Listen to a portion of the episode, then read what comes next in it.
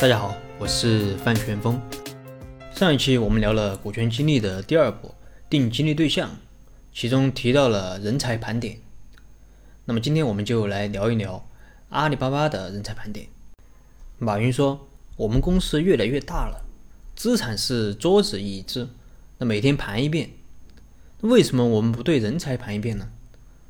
人也是集团的资产，所以每年要盘一下。”就是要看一看到底人有没有增值。第二个，树挪死，人挪活，啊，把要把人挪一挪。从集团的角度，从发展他们的角度，啊，怎么把他们挪活？有人对这个人才盘点打过一个比喻，我觉得是很形象的。说这个人才盘点就像清理衣柜，那定期清理一下，你可能会发现一些衣服啊已经不能穿了，那么该丢的要丢。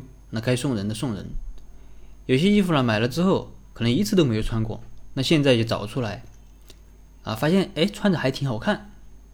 那还比如说夏天到了，可以把夏天的衣服拿出来了，把冬天的衣服放起来了。如果太久没有穿过的衣服啊，可能要洗洗才能穿。人才盘点也是同样的道理。那阿里巴巴的人才盘点的核心理念就是，对得起好的人，对不起。不好的人，奖励勤勉的人，惩罚懒惰的人；奖励优秀的人，淘汰平庸的人；确保客观公正的评价，那给予相应合理的回报。在具体盘点的过程中，可能会用到多个工具，比如说，呃，三百六十度评测、性格测试、呃，数字会议、圆桌会议、深度访谈等。那这里我们以这个三百六十度评测来举例。那传统的评测啊，传统的评价方式可能是上级评价下级，而三百六十度评测不仅仅是上级评价下级，还有下级评价上级，还有同级之间的评价。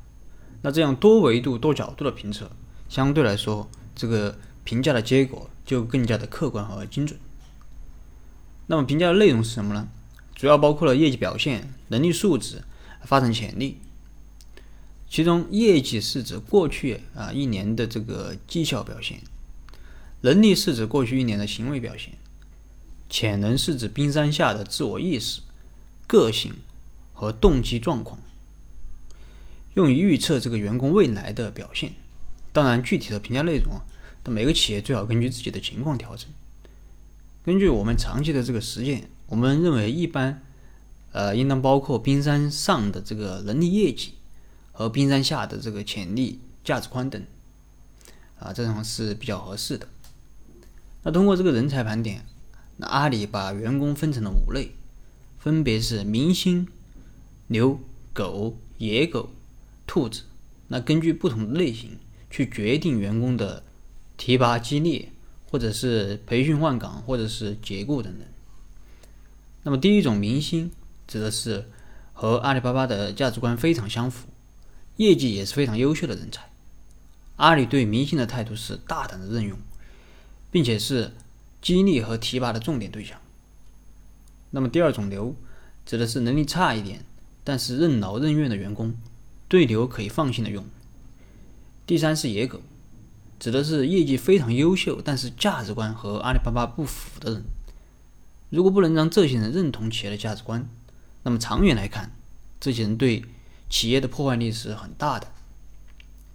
比如说，二零零二年的时候，互联网经济泡沫破裂，那时的阿里巴巴还很小，业绩压力也很大，就有销售员偷偷的给客户回扣。那后来马云发现，啊，销售很高的这个两个员工，他的销售业绩比所有人的业绩加起来还多百分之六十。那么他就派手底下的人查了一查。啊！发现这两个员工竟然是每一单都给了员都给了客户回扣，没有业绩，那企业可能必死无疑。但用给回扣的方式得到客户，又触碰了马云的底线。那经过激烈的心理斗争，马云最后是开除了这两位员工。这就是典型的野狗。那如果当初马云放任这两位员工，啊，甚至是因为业绩而奖励或者提拔这两位员工，那可能现在也就不会有阿里巴巴了。第四个是兔子啊，指的是没有业绩的老好人。兔子看似兢兢业业，其实没有业绩啊，甚至有些时候还会说一些不利于企业发展和团队士气的风凉话。